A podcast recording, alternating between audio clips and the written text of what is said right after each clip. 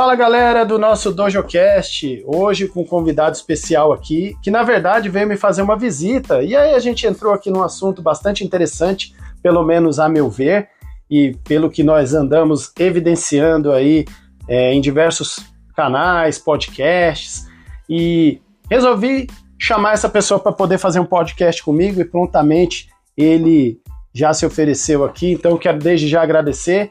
Vou apresentar ele para vocês e ele vai falar um pouquinho a respeito de quem ele é. Uma coisa bacana, galera, é peguem todos os ensinamentos que ele passar aqui nesse podcast, porque ele é gente como a gente. E nada melhor do que a gente ter a visão de algum assunto por pessoas que fazem parte do nosso cotidiano, porque quando a gente vê aí pessoas como Thiago Nigro, Bruno Perini, Joel J, entre outros falando, parece até que é coisa de outro mundo e vocês vão perceber através desse DojoCast aqui que nem tudo é o que parece, beleza? Quero apresentar para vocês meu amigo Israel Miele, conheço ele desde os 13 anos, nós treinamos karatê junto, é meu amigo. Atualmente eu estou é, denominando ele como meu mentor de finanças, porque olha, minhas finanças andam uma tragédia e ele vai estar aqui para poder passar um pouco desse conhecimento para vocês, principalmente no quesito esportivo, né? Porque tem muita gente que acha que não dá para viver de esporte no Brasil e a gente também vai dar algumas dicas falando a respeito disso, já que eu trabalho há 16 anos nessa área, eu posso falar um pouco com propriedade desse assunto. Israel, obrigado pela presença. Primeiramente, fala um pouquinho aí quem é você, a sua área de atuação hoje e como você resolveu entrar nessa área de finanças. E aí, pessoal, tudo bem? É, meu nome é Israel, então o pessoal aqui do Karatê me conhece como Kiko. É, grande Kiko. É. E eu sou professor de escola, trabalho com ensino médio, sou professor de geografia. E desde quando eu era pequeno eu tinha muita vontade de ter algum empreendimento. Né? Eu queria ter um negócio. Já pensei em ter academia, loja de açaí, já pensei em ter escola de dança, mas eu nunca fui formado nessas áreas, então eu tive algumas dificuldades de me estabelecer, né? Alguns receios. E eu descobri o mundo das finanças através do YouTube mesmo, através de alguns familiares que incentivavam. Eu acabei indo assistir muito vídeo, né, cara? Ler bastante sites especializados, notícias de economia e comecei a investir em ações e fundos imobiliários, que não são é, investimentos para aquelas pessoas mais conservadoras, são investimentos um pouco mais arriscados, mas que estudando bastante dá para você investir, mesmo nesses ativos de risco, de forma um pouco mais conservadora e segura. Antes né? de mais nada, é, eu vou chamar ele de Kiko, gente, que é força do hábito, tá? É, como vocês ouviram, ele é professor, mas é importante salientar que ele não é professor de finanças, tá, galera? Você é professor do quê? Sou professor de geografia, do ensino médio. Geografia, porque no primeiro momento as pessoas acham que ele é professor de finanças, né? Porque é uma coisa que ele entende bastante, como vocês vão acompanhar no nosso podcast. E você tem alguma formação, fez alguma formação nesse segmento? Ou alguém te inspirou a seguir os mesmos caminhos? Na verdade, desde que eu era adolescente, eu gostava muito de estudar economia já na escola, né? Eu me interessava por economia quando a gente estudava história ou mesmo geografia. E na, na faculdade de geografia a gente estudava bastante economia, eu via muitas notícias e eu acabava tendo que entender um pouco de investimentos, mas muito pouco. Só que é, meu pai, né? Meu pai ele investe há bastante tempo, já há uns 20 anos, e ele acabou me inspirando. Mas ele nunca me ensinou nada. Eu sempre fui aprendendo através de sites, vídeos, é, documentários e outras formas de acesso que não o, o, meu pai, nem um curso especializado mesmo. Como você vê hoje o, o ensino de finanças na escola, já que você está acompanhando mais pelo fato de ser professor, eu percebo que falta ainda uma sensibilidade maior, principalmente por conta do poder público em incentivar as pessoas a ensinar, como você é, a aprender, como você mesmo acabou de dizer, a inspiração veio por parte do seu pai, mas você foi correr atrás do, do conteúdo que está aí hoje bem é, abrangente, tanto no YouTube quanto nas redes sociais. Como você enxerga hoje essa questão nas escolas? Certo. É, há muito tempo se discute na educação como que a gente pode fazer para colocar ensino de finanças, né? E teve a reforma do ensino médio. Então a gente está fazendo um novo ensino médio agora. Ano passado foi o primeiro ano obrigatório para todas as escolas do país é, adotarem o novo ensino médio. Então, algumas escolas já tinham começado antes, mas no passado se tornou obrigatório para todas. E agora a gente tem educação financeira no primeiro e no segundo colegial. É, sendo assim, eu já vi alguns materiais, né? Algumas apostilas de alguns sistemas de ensino, e aí eles procuram ensinar o que, que é o dinheiro, como surgiu o dinheiro, o que é inflação e alguns tipos de investimentos. E aí, cada escola, a partir do livro didático, da apostila, do professor, vai ter um ensino um pouco diferente. Cada escola, com maior liberdade, vai falar de mais de um assunto ou de outro. Na minha escola, por exemplo, a professora de educação financeira, ela fez uma pesquisa com os alunos para ver quais são os ativos que eles querem estudar mais. Então, moedas digitais, tesouro, ações, fundos imobiliários e, enfim, os vários tipos de ativos. E a partir das escolhas dos alunos, ela foi trabalhando. Isso no primeiro ano, né? Não sei como que ela fez no segundo ano já, tá? Então, o que eu posso dizer é que nos próximos anos os ensino médios vão aprofundar mais essa questão da educação financeira. Aí a gente vai ver resultado disso daqui a quanto tempo? Provavelmente uns 5, 6 anos, né? E você acredita que a partir de que idade seria bacana? Porque eu sou da época dos problemas de matemática, lembra? Uhum. Joãozinho tinha 10 balas, foi lá e comprou mais 5, deu 15. Isso, de certa forma, é uma forma de você orientar as crianças, né, é, no quesito financeiro. Uhum. Para você, que idade seria o essencial para começar a abordar esse assunto? Olha, é, do jeito que a gente está falando de aprender a fazer investimentos, né, os investimentos mesmo, acho que no ensino médio tá bom. Porque precisa entender de juros compostos, precisa saber fazer conta, né? Então a criança, às vezes, quando é muito nova, para fazer conta, por exemplo, vamos fazer uma simulação de quantos de juros vai ter quando você comprar uma casa parcelada em 30 anos. Pô, isso é uma conta complexa, né? Então, quando a gente é criança, tipo no Fundamental 1, acho que é legal você ensinar a criança o que é dinheiro, trocar. E aí você pode fazer outros ensinamentos, do tipo aprender a segurar a vontade de gastar o dinheiro, aprender a segurar a vontade de é, encontrar felicidade. Gastar menos coisa. do que você ganha. É, ensinar a gastar menos do que você ganha, ensinar a ser responsável. Isso dá para fazer porque não existe matemática, mas ao mesmo tempo é um conhecimento financeiro, né? Então seria mais um conhecimento psicológico, dá para discutir isso em aulas de português, já quando você é pequeno e tudo mais, né? Agora, fazer contas e investimentos mais complexos, acho que no ensino médio tá bom. Né? E é importante esclarecer para quem está ouvindo o nosso DojoCast, mas o que, que tem a ver finanças com artes marciais? Galera, a gente vê muito aluno com sonhos aí de conquistar grandes campeonatos, indo para farol, vender bala, vender geladinho, fazer feijoada para poder angariar fundos para poder subsidiar os seus sonhos, comprando equipamentos, pagando taxa de inscrições. Então isso por si só, como o Kiko falou, é gestão financeira. As pessoas precisam entender é, que determinados gatilhos podem ajudar e muito. Por quê? Por exemplo, se você é um atleta, sua identidade é de atleta, não sei se ele concorda com o meu ponto de vista, você não pode, por exemplo, ter identidade de baladeiro. Por quê? Porque o dinheiro que você vai gastar na, numa balada no final de semana pode fazer falta no seu desejo de se tornar um atleta, disputar uma competição, de comprar um equipamento. A não ser que você faça uma renda extra, como eu citei anteriormente, né? De você vender um sorvete, fazer uma rifa, vender feijoada, isso vai fazer falta. Então é importante salientar que a questão financeira está em tudo, tudo. E esse, esse, essa questão educacional que não, não existia até então, é até bom o, o, o Kiko esclarecer isso para a gente sobre essas novas mudanças que ele vem acompanhando, para que as pessoas conheçam, porque mesmo assim nós ainda temos uma barreira, certo, Kiko? Que é em casa, com os pais que não tiveram. E como será, na sua visão, né? É, uma reflexão aqui.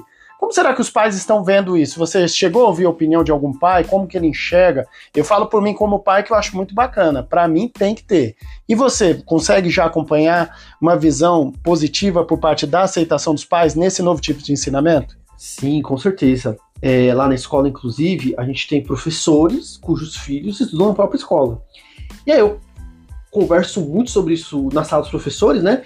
E alguns professores vieram me perguntar: nossa, como é que é esse lance de finança? O que é fundo imobiliário? O que é o tesouro direto? E aí eu falo: olha, é, eu posso te aqui te explicar tal, mas o seu filho está aprendendo no primeiro ano, né? Então conversa com ele. Aí na semana seguinte, a, a professora, no caso, né? Ela veio falar, nossa, eu conversei com meu filho e ele sabia tudo aquilo que você estava falando. Ele Que já, tava- já tinha estudado em sala de aula. E é bom que ele ensina o pai. E é bom que eles aprendem juntos e aí eles Legal. começam a investir juntos. Ela falou, meu, é, ela falou, nossa, agora eu vejo como eu vacilei, porque eu sempre tive dinheiro sobrando, assim, e podia ter investido, podia ter um dinheiro guardado já pro meu filho é, se valorizando ali, e eu não tenho nada, não vou deixar nada para ele. Aí ela rachava o bico, né? Mas é isso, então eles estão aprendendo juntos agora, com vontade ali, e aí eles ficam inspirados, por exemplo, quando eu vou falando lá é, as possibilidades de você investir em shopping, investir em galpão logístico, investir em prédio, né? É, que essa é a parte que eu gosto mais, que são os fundos imobiliários. Agora, é interessante, Alex, a gente lembrar as pessoas que, poxa, é, você não precisa de muito, tá? É, a vida tá difícil para todo mundo, muita gente desempregada, com trabalho informal, vivendo de bico, né? É, e, e às vezes, poxa, a gente quando é mais novo, né? Nós temos muitos alunos que são adolescentes, ou então estão começando a trabalhar agora. É, poxa, às vezes você consegue guardar 50 reais por mês, já tá legal. No ano são 600 reais, mais os juros que você conseguir. Então você pode começar guardando um pouquinho. É, eu lembro que quando eu era criança, poxa, não é nenhum exemplo assim, mas eu cheguei a trabalhar em mercadinho entregando água dentro do condomínio. Ah, eu fui pacoteiro também. Quem nunca foi na Ah, nossa então. época com 14 anos? Então, e aí, poxa, ganhava ali 50 reais na época, né? E aí podia, é, de repente, guardar uma parte, né? E gastar outra parte. Então, já com 14 anos, dá e a gente vem coisa. de uma cultura de poupar. É importante até o, o- o Israel esclarecer que poupar, galera, não dá dinheiro. O que dá dinheiro é investir. Não adianta nada você plantar uma semente se você não regar ela com água, não tiver o, o, o sol adequado, a árvore não vai crescer. O que, que você pode falar pra galera que tem ainda essa crença na cabeça de que poupar dá dinheiro, Israel? Então, é, em geral, quando a gente fala de poupança, gente, é você pegar o seu dinheiro e deixar ele guardado. A a gente antigamente guardava debaixo do colchão, né?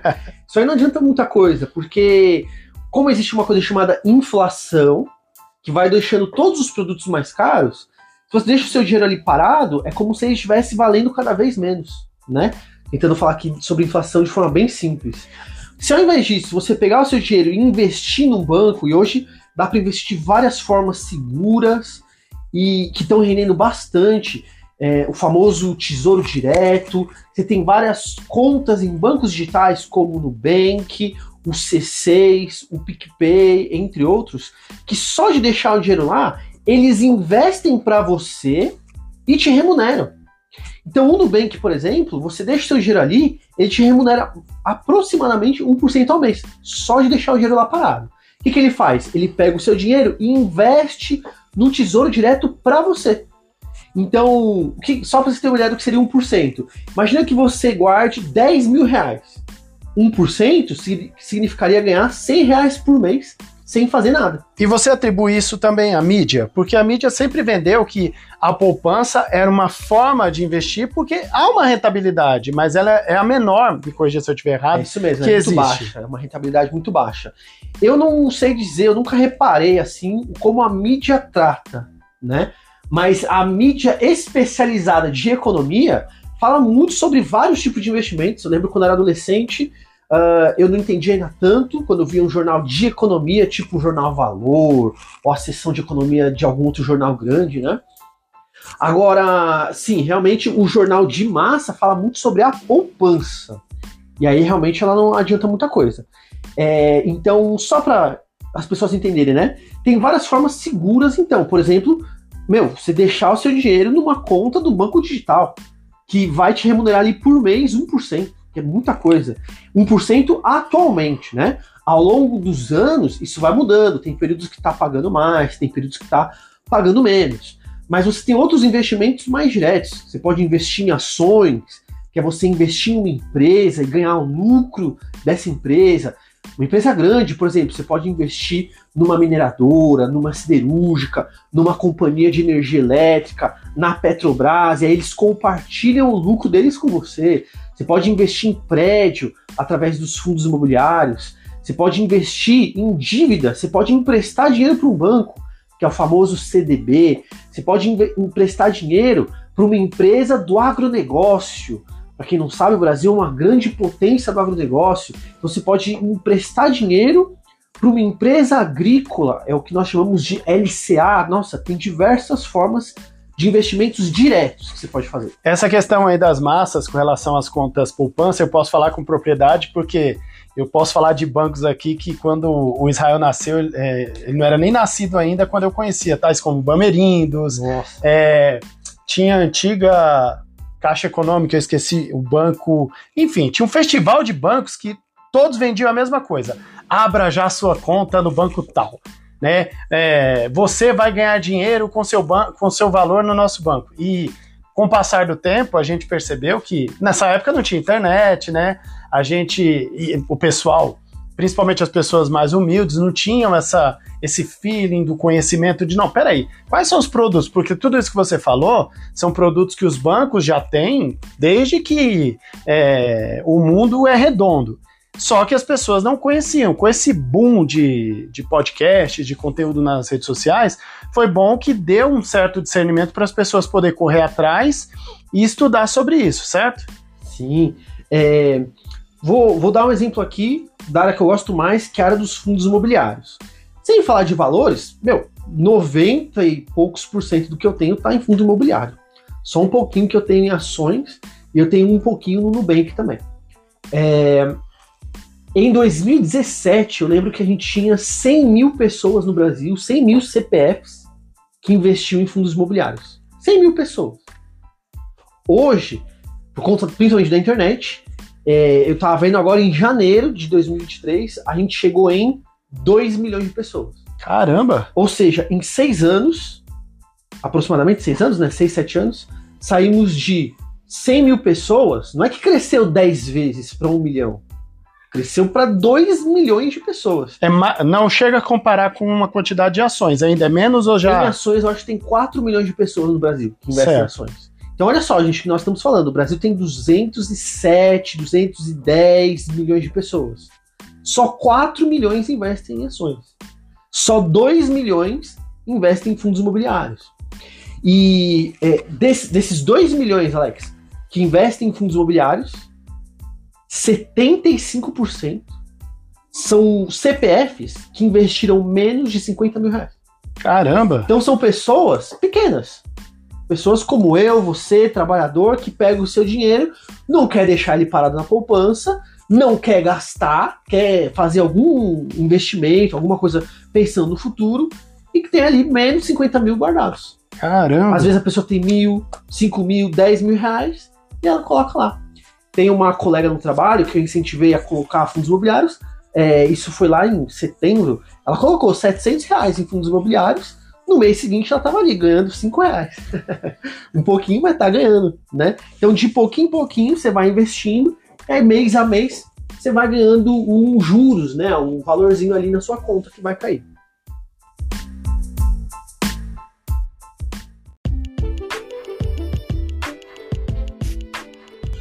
Bom, galera, como o Kiko estava falando que ele gosta mais dos fundos imobiliários, nós vamos fazer assim um compilado nesse bloco, onde ele vai falar um pouquinho das diferenças para vocês. Nós estávamos aqui nos bastidores conversando. Então, primeiro, eu vou fazendo a pergunta e ele dá a resposta de forma mais abrangente possível, certo? Fundo imobiliário, certo? Qual a média de rentabilidade? Caso a pessoa queira retirar a um prazo, como é o Tesouro Direto, o que, que você pode falar a respeito de fundo imobiliário? Legal. É, hoje no Brasil tem mais de 400 fundos imobiliários. Certo. Alguns gigantes, que são donos de muitos prédios. explica, explica antes pro pessoal o boa. que é o fundo imobiliário, né? boa, né? Porque boa. o pessoal não, não sabe. É assim, gente. Vocês conhecem aquelas pessoas que constroem casa ou constroem apartamento para alugar? Pô, pra você fazer uma construção dessa, você tem que ter dinheiro, né? Exato. Pô, não sei você, Alex. Eu não consigo comprar um apartamento à vista e pôr pra lugar, tá ligado? eu teria que financiar um apartamento. Só que eu tenho 50 reais para colocar num fundo imobiliário. O que é um fundo imobiliário, gente? É um pedaço. É um pedaço de um apartamento, um pedaço de um prédio. Nós temos esses 400 fundos imobiliários. Esses fundos, eles são donos de prédios, de shoppings, são donos de galpões logísticos na beira de estrada. Esses galpões logísticos são dos que eu mais gosto, Alex, Porque o que, que é o galpão?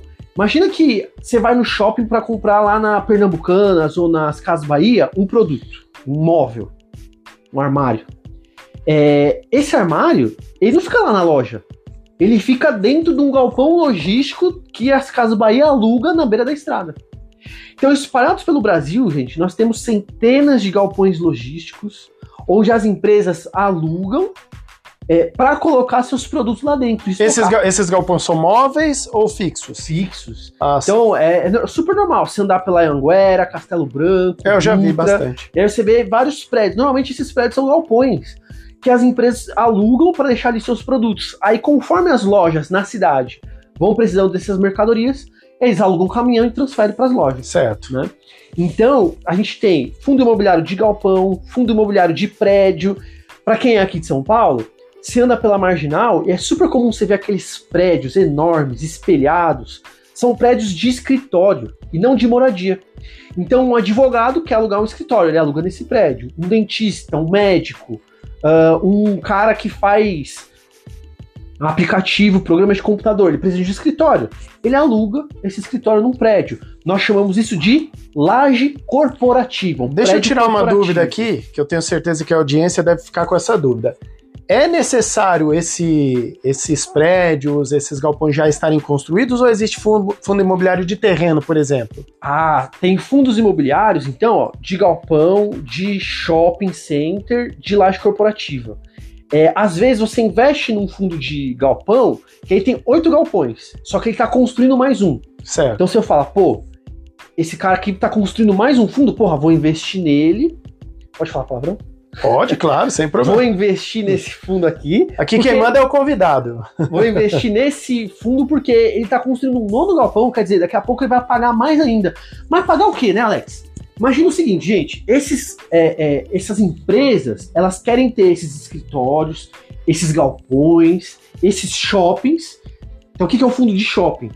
Poxa, você vai lá dentro do shopping, gente, todas aquelas lojas, elas estão alugando aquele espaço eles têm que pagar aluguel para o shopping. Quem que é o dono do shopping? Muitas vezes um fundo imobiliário de shopping. Fundo imobiliário esse que uma pessoa investe e ela está tendo algum tipo de retorno. Isso. Então, resumindo, gente, quando você investe num fundo, seja de galpão, de prédio ou de shopping, você está ganhando uma parte do aluguel. Os fundos, eles, por lei, podem ficar com 5% do que eles arrecadam. Os outros 95% eles têm que distribuir.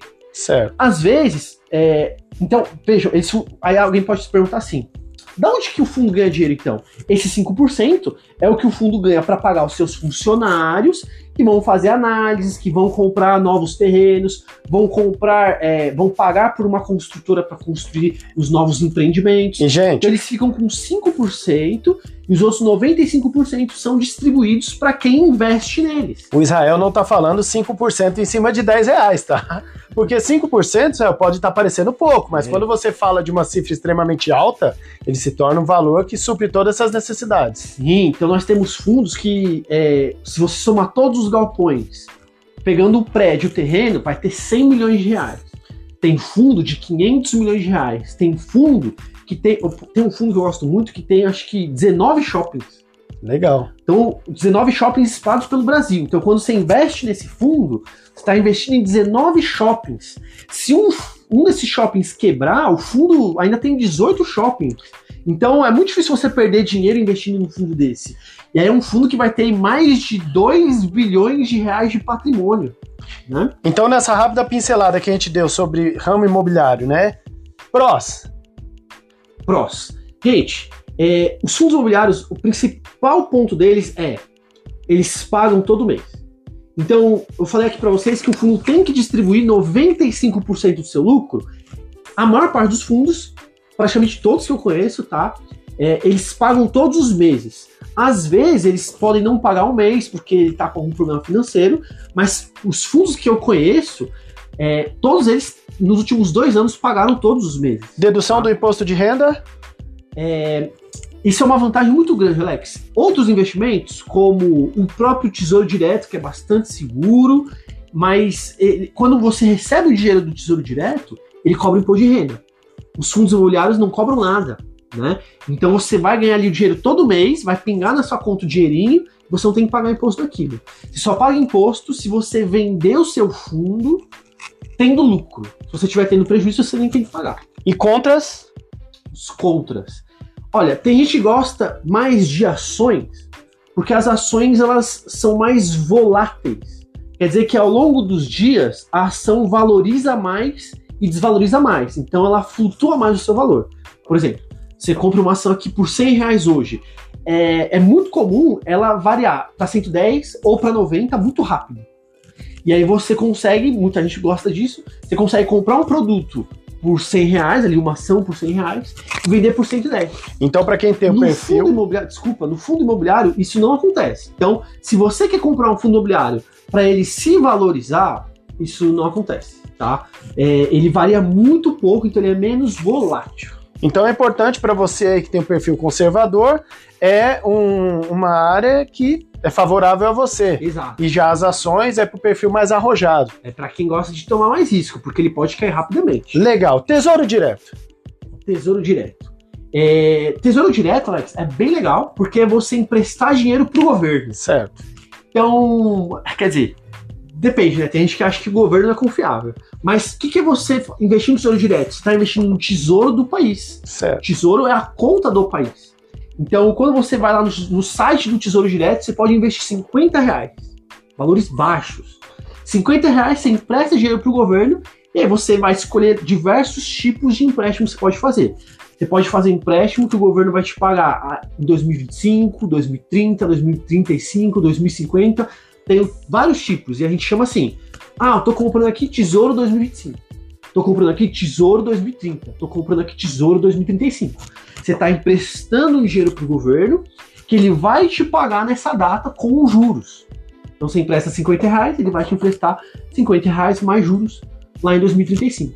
Só que aí tem várias formas. Tem alguns produtos lá dentro do Tesouro Direto que ele te paga com inflação. Então, além dos juros, você ganha uma correção de inflação. Alguns você não vai ter a correção da inflação. E aí é toda uma área que você pode se aprofundar só de diferentes tipos de investimento no tesouro. Mas basicamente é você emprestar dinheiro para o governo. Inclusive, é, todos os países têm isso, tá? Se você quiser, você pode agora, através de uma conta no seu celular, você abre uma conta numa corretora brasileira, você consegue de repente investir no tesouro dos Estados Unidos. Então você vai ganhar dinheiro do governo americano, Prós. do governo japonês e assim por diante. Prós. Prós é o investimento mais seguro de todos. Ele tem risco? Tem um pouquinho de risco, mas nossa, é um risco muito baixo que é o país falir, né? Para um país falir é complicado, então por isso que ele é considerado o mais seguro de todos os ativos. Contras. Contras. Bom, ele não é um produto que varia muito, né? Então não é igual o, as ações, que ao longo do tempo vai variando de valor. Então você já sabe de antemão quanto você vai receber e não tem conversa. Além disso, ele paga imposto de renda. Então, quando você receber o dinheiro, do lucro que você estiver tendo, você vai ter que pagar ali. Um, mais baixo que você pode pagar é 15%, mas você pode chegar a pagar até 22%, dependendo de quanto tempo levar para você resgatar. Quanto mais tempo você demorar para resgatar, menor o imposto que você paga, no limite de 15%. Exatamente isso que é importante salientar, tá, gente? É, cuidado com o tempo, porque o Tesouro Direto, Israel vai me corrigir se estiver errado, ele é um investimento a médio e longo prazo. Porque se for a curto prazo, você não vai ter rentabilidade, e além disso, você vai ter a dedução do imposto de renda, que é um pouco mais alto, Exatamente. certo? Por fim, ações. Ações. O, o Ações da né? pano pra manga americanas O aí, né? É, ações é um tipo de investimento em que você tem uma empresa, essa empresa ela abre conta na bolsa de valores. Para que, que ela faz isso? Imagina o seguinte, Alex. Vamos imaginar que a gente abre aqui uma loja ah, que a gente vai fazer produtos esportivos. Certo. E a nossa loja vai crescendo, vai crescendo, a gente começa a abastecer o país inteiro com nossos produtos. E a gente quer agora é, investir na América Latina. Então a gente quer abrir filiais das nossas lojas na América Latina ou nos Estados Unidos. Precisamos de grana. De dinheiro, né? E você não quer pegar com o banco. Não quer pegar dinheiro emprestado com o banco. Você quer pegar dinheiro emprestado. E aí a gente chama isso de mercado de capitais. Você quer pegar dinheiro emprestado com outras pessoas. a juros mais baixos que o do banco. O que, que você faz? Você abre uma conta na Bolsa de Valores. Você abre na Bolsa de Valores falando: olha, nossa empresa, a gente vende X por ano, vamos supor que a gente vende 1 milhão por ano, então nossa empresa, acho que ela vale aí uns 10 milhões. Então a gente vai começar com isso. A gente vai abrir a nossa empresa na Bolsa de Valores em 10 milhões de papéis de um real cada um. Então nossa empresa vale 10 milhões. Ou seja, assim como no ramo imobiliário você vende pequenos pedaços do apartamento, você está vendendo pequenos pedaços de uma empresa. empresa. E aí o que, que você promete para as pessoas? As pessoas que forem donas das suas ações, ou a sua ação vai valorizar porque a sua empresa vai crescer, vai vender mais e vai estar tá circulando mais dinheiro por ela, ou você promete para as pessoas que você vai dividir seu lucro. Então nós temos ações que dão bastante lucro, nós chamamos isso de dividendo, ações de altos dividendos, e tem ações que não pagam tanto dividendo, mas que você não se importa, porque a, a empresa está crescendo cada vez mais, ela está investindo, comprando outras empresas, então de repente você compra essa ação por 100 reais, ela não paga dividendos, mas daqui a um ano ela está valendo 150. Então você ganhou 50 reais na valorização da empresa. Agora me veio, desculpa te interromper, veio uma coisa na minha cabeça que é a seguinte: é, as federações esportivas são empresas, correto? Elas uhum. são empresas porque elas têm dedução de imposto e tal.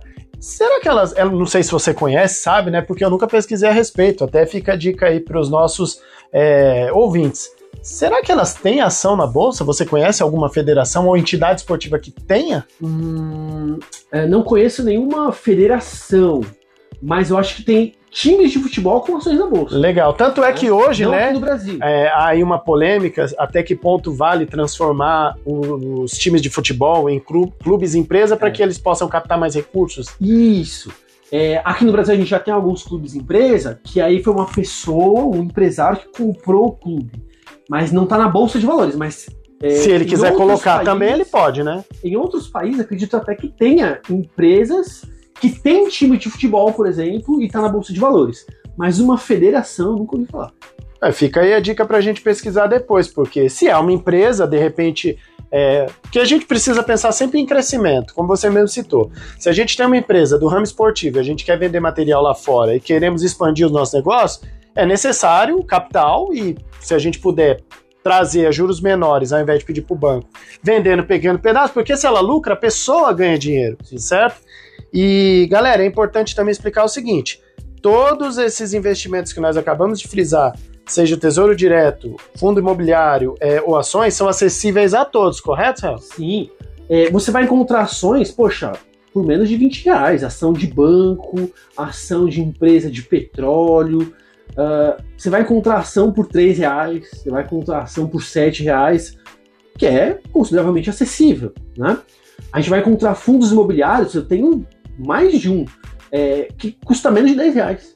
Fundo de 9 reais, fundo de 8 reais. É, então, isso abre espaço para que uma pessoa consiga entrar com pouco dinheiro. Ah, tenho 50 reais. Investe ali num fundo imobiliário, compra, sei lá, 5 cotas, de repente, um fundo imobiliário. No mês que vem, você está ganhando ali 20 centavos, 50 centavos. E aí, mês a mês, você vai aumentando isso, né? É, ninguém tá falando aqui, gente, que isso é uma, uma forma de ganhar dinheiro rápido e fácil, né? Isso é para você pensar no longo prazo, para você ir pouco a pouco construindo patrimônio. De repente, daqui a 20 anos, não é só que você guardou dinheiro, né? Você guardou dinheiro e esse dinheiro rendeu juros para você. Daqui 20, 30 anos, quando você for se aposentar, por exemplo. É, eu tô, tava pensando aqui numa analogia para explicar, principalmente para quem é leigo. Quando você tem um telhado na sua casa, o intuito dele é proteger você do calor e, do, e da chuva. Se houver um furinho, você pode até ir lá tampar esse furinho, mas se esse furinho ficar extremamente grande, não adianta, você vai ter que trocar a telha. Então não esperem, tá, gente, que esse telhado cubra a sua casa pela vida inteira. Às vezes você é obrigado a pegar e trocar de ramo. Por exemplo, você não está se dando bem no ramo imobiliário, vai para as ações, você não está é, se dando bem nas ações, vai para o Tesouro Direto. O importante é você analisar o seu perfil e saber que isso requer tempo, correto, Sael? Sim, claro. É... Nada impede também da pessoa ter um pouquinho cada um, né? Então, por exemplo, ah, eu quero ter 20% do meu dinheiro em ações, que é mais arriscado, 40% em fundos imobiliários, porque paga todo mês. É legal ver na sua conta entrando dinheiro todo mês, além do seu salário, né, do seu emprego. E 40% eu tenho no tesouro ali que é mais seguro. Então você pode ter 40, 40, 20. É, dessa forma você consegue ter um pouquinho em cada, nada impede, né? E aí você vai estudando, conhecendo mais empresas, conhecendo mais marcas e vai investindo um pouco em cada uma. E para fechar esse bloco, gente, eu espero que eu não esteja falando uma polêmica, mas por tudo que o Israel já me, me falou, é inevitável, galera. Você vai perder dinheiro para poder aprender. Não achem que é uma ciência exata, que você vai chegar lá no primeiro mês, vai dar uma de Warren Buffett da vida e vai sair com bilhões, porque você não vai. Porque eu aprendi uma coisa na vida. É errando que se aprende. Por incrível que pareça, vai chegar uma hora que você vai errar para você poder entender aonde você necessita melhorar para poder acertar. Ou tô falando alguma besteira, Israel? Não, é verdade. E mesmo quando, mas mesmo quando a gente está perdendo dinheiro nesses investimentos, isso costuma ser uma, uma oportunidade, né? É muito comum você comprar uma ação, então, ou um fundo imobiliário e ele cair um pouquinho. Só que se for uma boa empresa, às vezes não é um problema. Se for uma empresa que faliu, aí é um problema realmente, né? Mas às vezes tem coisas externas que fazem uma empresa se, se desvalorizar. Por exemplo, é, vamos supor que acontece uma guerra com, sei lá, dois países grandes aí na Europa, talvez. Poxa, isso vai prejudicar a economia de vários países, inclusive o nosso. Então, de repente, você tem lá uma ação, um fundo imobiliário. Começa uma guerra. E aí a economia dá uma parada no mundo inteiro. E aí o seu. Uh, Como foi sua, com a pandemia? Com a pandemia, ou eu estava aqui querendo dar uma, uma analogia com a guerra da Rússia e da Ucrânia, né? É, então, de repente, você comprou uma ação ali por 100 reais, estoura a guerra. Poxa, o mundo inteiro diminui a economia e aí as ações a sua ação de 100 reais cai para 95. Mas se for uma boa empresa, provavelmente quando essa situação passar, a pandemia ou a guerra, né, é capaz de ela voltar para 100 reais. Então não é o fim do mundo se você tiver uma pequena desvalorização. Claro que a gente tem que estar tá estudando as empresas nas quais a gente está colocando nosso dinheiro, né? Nosso dinheiro é suado, ele vale muito, não coloque em qualquer lugar, tá? Mas se você está investigando ali e você fala, não, essa empresa é boa, só caiu aqui porque tem um fator externo, né? De repente é um espaço você comprar mais ação dela, então, né? Porque agora ela está mais barata. Tem vários fundos que eu compro por um valor e aí hoje eles desvalorizaram bastante. Tem um lá que me dá até dor, vou compartilhar com vocês. Tem um fundo que eu comprei, quando eu comprei estava 116 reais. Comprei um monte. e por uma série de questões, é, juros do governo brasileiro, guerra, pandemia, uh, esse fundo que eu comprei por 116, ele chegou a valer é, 85 reais. Caramba! Então vamos supor aqui que você comprou então 116, é, não, 116 não, você comprou é, 106 mil reais, né? 116 mil reais, porque ele valia 116 reais. Vamos dizer que você comprou 116 mil reais. Nesse momento que ele caiu para 85, seu dinheiro de 116 foi para 85 mil. Do dia para noite você perdeu 30 mil reais. Ui. Só que você não perdeu, porque você não vendeu esse produto, né? Você tá com ele lá ainda. Ele pode amanhã valorizar. Exato. Então, passou um tempo, ele subiu de novo para 102, 103.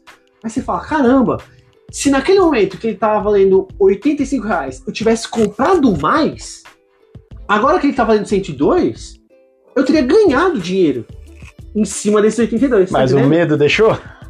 no meu caso, eu não tive medo não, eu entrei nessa, né? Mas é, muita gente vai falar, não, olha só isso aqui, caiu muito.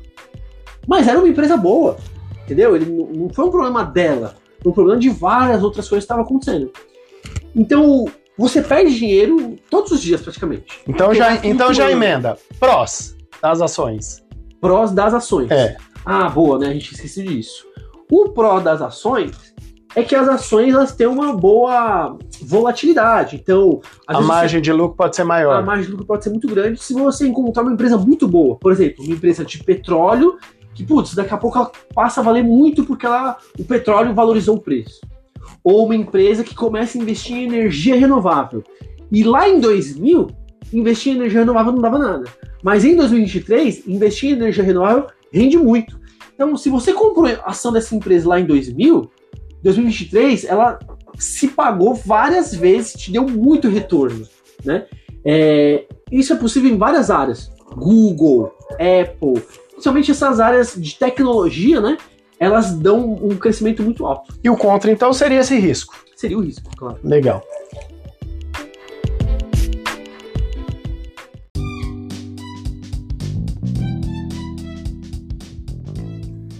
Legal, Israel. E você disse que começou nosso podcast falando assim que você sempre quis empreender, mas você deixou bem claro que hoje você opta mesmo pelo ramo imobiliário. Por que, que você ainda não optou pelo empreendedorismo? Poxa, cara, é... sempre tive vontade de ter algum negócio para além de ser professor. Eu achava legal ter o conceito de ter uma empresa própria, de ganhar uma renda extra, né? É... Eu gosto muito de ser professor, eu não quero largar essa área, né? Então, o que, que eu pensava? Poxa, eu já pensei em ter açaí, porque eu gosto de açaí, né? Já pensou em montar uma escola? já pensei em montar uma escola, mas precisa de muito capital para começar, né? É, eu já pensei em ter loja de açaí, porque eu gostava muito de açaí. Teve uma época, se você lembra, que bombava a loja de açaí, né? Tinha muitas. É, eu já pensei em ter academia, porque eu gosto de academia. Né? Inclusive, hoje as franquias estão muito em evidência, né? Sim, com certeza. É, eu, eu, pensei em ter uma academia só que é, eu ia ter que contratar pessoas para trabalhar lá. Porque eu mesmo não sou da área de educação física. Eu já pensei em ter escola de dança, mas eu também não sou especialista em todas as áreas da dança, né? É, para quem não sabe, eu faço dança de salão, então eu danço vários ritmos, né? e eu já pensei em ter outras coisas, já pensei em ter barzinho, um restaurante familiar. Só que nada disso eu ia ser a mão de obra principal, eu ia ter que aprender a fazer alguma dessas coisas, né? E você precisa ter um dinheiro inicial. Agora, os investimentos, eu me sinto como se eu fosse um empresário, porque eu tinha um dinheiro inicial ali para poder fazer os investimentos e é quase como se fosse um emprego, porque eu fico uh, toda semana, não todos os dias, mas toda semana eu tenho que parar, ver como é que estão os ativos, o que está subindo, o que está caindo, tenho que ver algumas. Você notícias. tem que gerir o negócio. Tenho que gerir o negócio funciona como se fosse uma empresa. Então, meio que supriu essa minha necessidade do empreendedorismo. Eu me sinto ali como empresário porque eu invisto meu dinheiro e vou tendo meu retorno.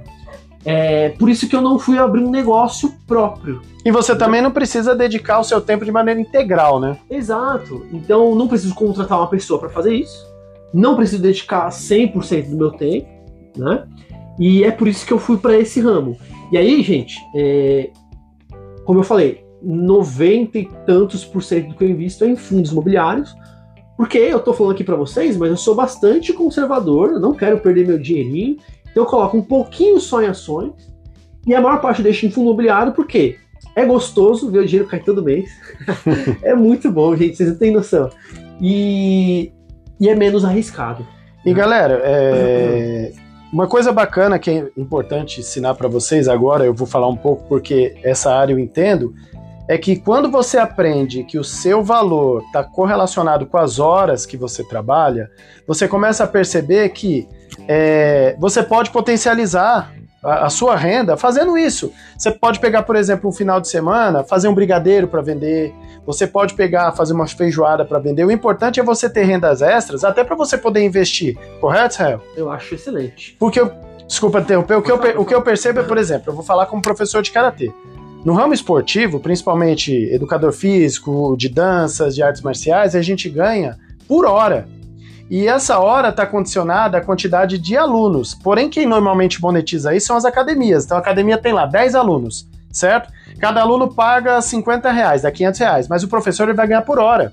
Ou seja, o professor ganha 100 reais e a academia leva 400. Quando você tem o seu espaço, aí sim você consegue potencializar isso tudo para você. Portanto, quem é atleta aí principalmente, aproveitem o tempo que vocês têm para pensar dessa forma. Opa, eu tenho conhecimento para poder levar uma mentoria como técnico, eu tenho conhecimento para dar uma aula de catar, uma aula de comitê, uma aula de, de dança, né? É, por quê? Porque aí você começa a perceber que você não precisa trabalhar, monetizar isso por mês, e muito menos é, por quantidade de pessoas. Você vai monetizar por hora, porém, a quantidade de pessoas entra quando você trabalha exclusivamente para você. Co concorda com essa visão, Israel? Sim, com certeza. É, por isso a gente tem que encontrar trabalhos que a gente consiga realizar para angariar valor próprio, né? É o mini empreendedorismo. Eu acho o máximo quando alguns alunos, poxa, trabalho com ensino médio. Então, alunos ali de 15 a 18 anos, às vezes o aluno entra com 14 no primeiro colegial.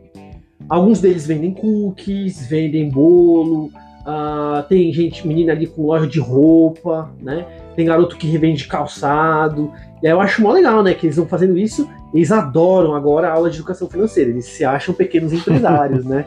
E, bom, agora eles conseguem pegar esse dinheiro e investir, né? E eu procuro incentivar isso bastante. Que você invista desde bem novo, né? É, mesmo que seja 50 reais por mês, porque depois, quando você for mais velho, isso aí vai dobrando de valor de uma forma mágica, assim. Depois de alguns anos, esse dinheiro que você investiu, ele se remunera sozinho. Por exemplo, é, fundos imobiliários, né? Eles pagam todo mês. Ações. Tem aquelas ações que pagam muitos juros, né? Muitos lucros, que a gente chama de dividendos.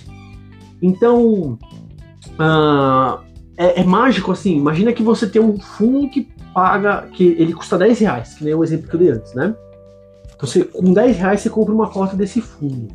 Ele paga 10 centavos. Aí no primeiro ano, você conseguiu investir ao longo do ano inteiro mil reais. Então você tem ali já uma quantidade de cotas, cada uma paga 10 centavos, mas já está ganhando 2 reais, 3 reais, sei lá, 4 reais. Aí no segundo ano, olha só, gente, é demorado, dá trabalho, né? Você tem que ali tendo uma disciplina. Segundo ano, você investe de novo. E aí agora você tem tantas cotas desse fundo que ele já te dá um retorno de 10 reais. Ou seja, você nem precisa colocar mais dinheiro. O próprio, a própria quantidade de cotas que você juntou te dão dinheiro suficiente para você comprar mais uma cota. Então, todo mês você consegue aumentar a quantidade de cotas só pelo próprio rendimento do seu investimento inicial. Reinvestindo. Isso são os juros que a gente chama, né? Ou melhor dizendo, juros compostos. O próprio dinheiro vai se remunerando com o passar do tempo. Então, você começa com 100 reais, não tem problema. Com 50 reais, não tem problema. Com o passar do tempo, 50 reais todo mês, você vai acumulando ativos, seja do tesouro, seja de fundo, seja de ação, e isso vai te dar um retorno que ele mesmo começa a se reproduzir. Isso é muito legal. Quando você chega nessa altura, é, é porque você conseguiu ali criar uma renda automática. Né? Isso é impressionante. E isso é sensacional, Israel, porque a gente leva para a vida, né? Por exemplo, quando você entra na academia, primeiro, segundo dia, você vai se pisando numa balança, você perdeu 100 gramas. Hum. Aí no dia seguinte, 200 gramas. Daqui uma semana, você perdeu um quilo. E aí o, o, ato, né, os juros compostos, o ato de você fazer daquilo um, um comportamento repetitivo faz com que você perca peso, né, uhum. é, em médio e longo prazo, de maneira saudável, porque você aprendeu a lidar com os números. Por que, que eu estou dizendo isso? Porque tem pessoas que são muito imediatistas. É. Então, como você mencionou no bloco anterior, as pessoas não vão conseguir pegar, investir numa ação, é, a não ser que ela faça um day trade muito cagado, né? Que é muito uhum. raro, mas elas não vão conseguir se não tiver paciência, não souber, né? Exatamente onde está colocando. É igual a academia. Se você achar que você vai perder 10 quilos treinando uma semana, não vai. Se perder, não vai ser saudável, você é. vai ser. Tem gente que leva aí 5 meses para perder 10 quilos. É demorado o processo, é a mesma coisa. No karatê, você quer deixar seu chute mais alto, seu soco mais rápido, vixi, vai levar um tempinho aí, né? Tem que ir treinando. Você, Alex, é uma pessoa imediatista? Nossa senhora, eu sou imediatista, eu sou impulsivo, eu gosto de resultados para ontem. Tanto é que, como eu falei, gente, no começo do podcast, eu não tenho vergonha, não. É, na roda da vida, existem várias áreas: religião, é, familiar, amorosa, profissional. E a das finanças, por eu ser imediatista e impulsivo, faz com que eu tome decisões precipitadas, até porque é, as emoções ativam gatilhos e o da compra é o principal deles, né? Você tá ali Feliz? Vai comprar alguma coisa. Você tá triste? Vai comprar alguma coisa. E você não pondera se você tem condições, se você tá investindo. Você não quer saber. E isso, Israel vai falar melhor agora, é muito comum para as pessoas não só quebrarem, como ter dificuldade de investir, correto? Com certeza. É, às vezes pessoa, as pessoas me enchem até um saco, falam assim: Nossa, por que você não troca de celular? Seu celular é do ano passado. Nossa, por que você não compra um computador novo? O computador é velho. Pô, por que você não compra um carro novo? Você lembra do meu carro? Lembro. que na verdade é o carro do meu pai, né? Eu nem podia vender. Um paliozinho, Mas... gente, é, guerreiro, hein? Guerreiro, todo manchado, coitado. Eu só falava, vende esse carro, compra um carro para você. Eu ficava pensando, poxa, meu celular me serve, por que eu preciso de um novo? Meu computador me serve, meu computador é de 2015. Mas ele é excelente. Poxa, eu só, só monto prova nele, entendeu?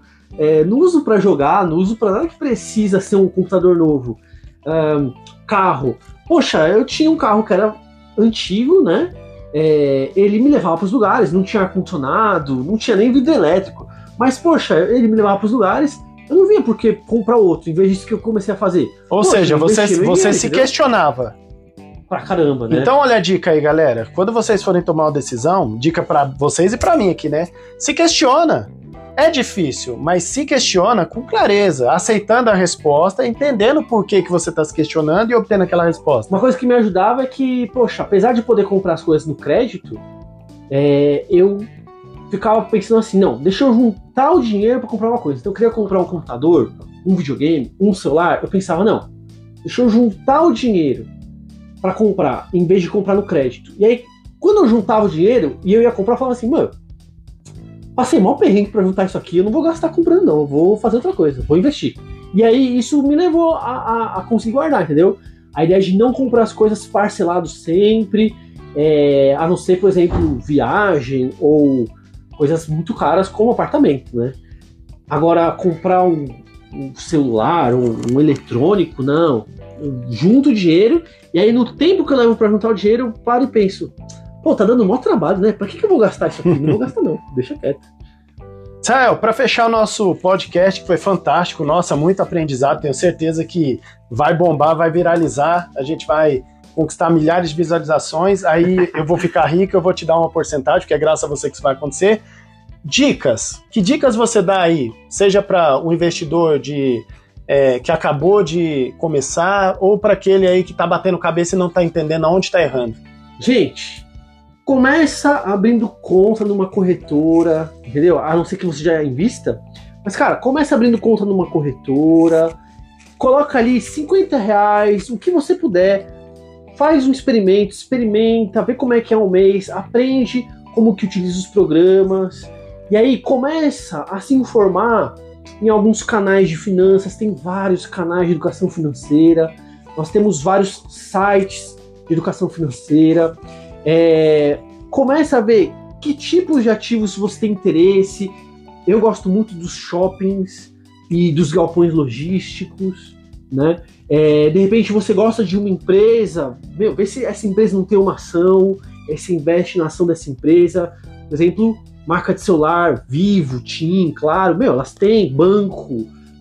Todos os bancos têm ação na bolsa praticamente. Meu, Pega essas empresas, vai estudando, vê quais são boas, quais são ruins, abre conta numa corretora, começa com um valor pequeno, para você perder o medo, entendeu? É, todo mundo tem medo antes de começar, mas começa com um valor pequeno, aí você vê que não é nenhum bicho de sete cabeças. A hora que cair o primeiro dividendo na sua conta, você vai falar, nossa, eu quero mais.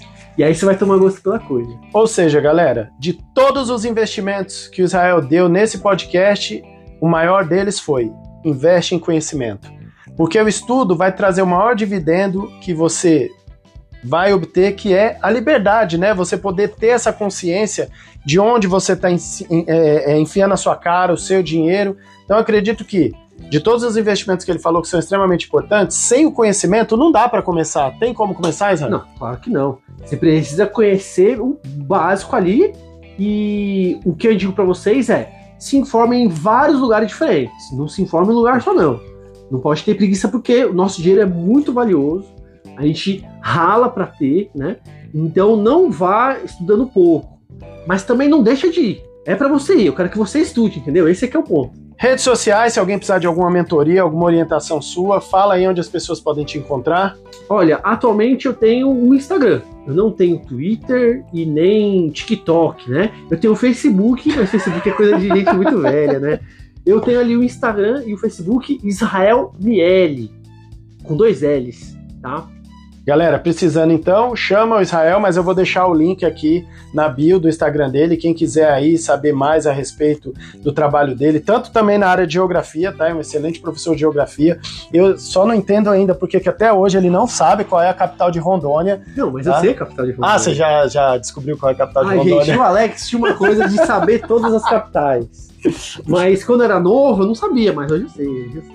Gente, eu descobri a capital do Amapá quando eu fui disputar um campeonato lá em Maranhão e aí o motorista errou o caminho e a gente foi parar no Amapá. Mas isso é uma história para um outro podcast. Kiko, Aconteceu de obrigado. Não, Ah, tá. é pra chamar a audiência. Entendi. Galera, obrigado, segue nas redes sociais e até a próxima. Fomos!